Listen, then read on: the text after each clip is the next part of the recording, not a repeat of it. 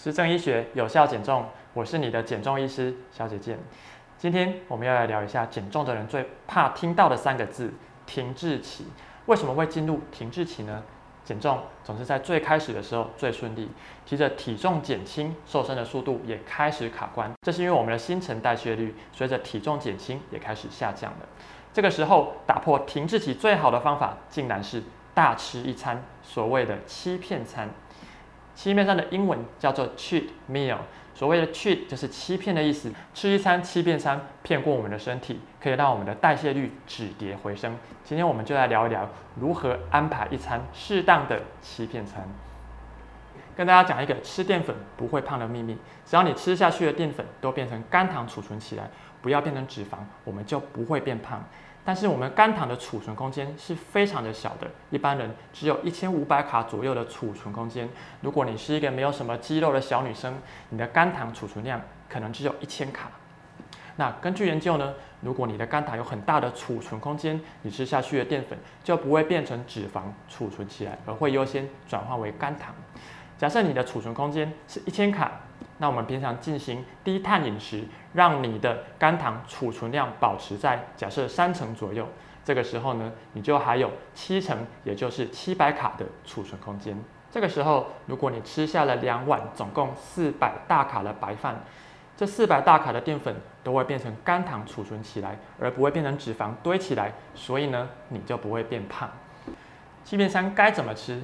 必须要符合高蛋白、高淀粉，而且低油脂。的原则，研究发现，我们找来一群女性，她们每天所需要的平均热量是一千八百卡。这个时候呢，我们强迫她们每天必须要吃下两千四百卡的食物，每天多了六百卡哦。这个时候，我们把它分成两组，一组吃高淀粉，一组吃高油脂两千四百卡的食物。过了三天之后呢，我们发现吃高淀粉的组别，他们的新陈代谢率上升了百分之七。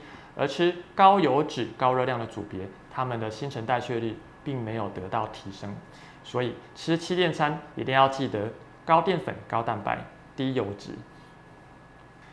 当我们在减重的时候，我们平常尽量吃高蛋白、低碳水的食物，而高蛋白、高淀粉的欺骗餐呢，一周尽量不要超过两次，而且绝对不能够两天接着吃欺骗餐。欺骗餐该怎么吃呢？假设你是一个八十公斤的男性，你可以把你的体重乘以十，也就是这个欺骗餐，你可以吃下八百卡的淀粉。听起来是不是很开心呢？这八百卡的淀粉，它就包含了两碗饭、两份水果，还有一份饭后甜点。其实八百卡的淀粉并没有很困难，你去吃一个蒸鲜，很容易就满足这个热量了。那什么食物能够符合高淀粉、高蛋白、低油脂呢？其实你可以去吃寿司，或者你去吃火锅，点瘦肉配白饭都是很好的选择。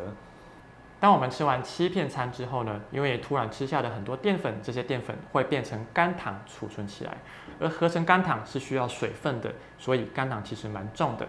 当你吃完一大堆淀粉之后，隔天起来，你发现你的体重多了一公斤。不要害怕，只要你回到低碳饮食，你的体重会掉得很快，而且往往会突破你本来最低的体重。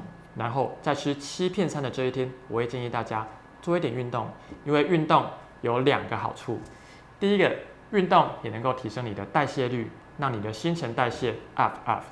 第二个，做运动呢，在吃东西，很多人就会问说，运动完我还要吃东西，那我的吸收不是变得更好吗？诶，亲爱的。你没有运动就吃这些东西，你吃下去的热量也是全部都吸收了哟。但是你做完运动之后，这些食物的能量有一部分会进入到你的肌肉组织里面去修补，让你长出更多的肌肉来。当我们的肌肉量越多的时候呢，你的新陈代谢率就会越好，你的肝糖储存量也会越高，这代表你越有资格吃淀粉。事实上，我们没有办法永远都不吃美食，安排一顿欺骗餐。可以促进我们的新陈代谢，而且吃了不会变胖。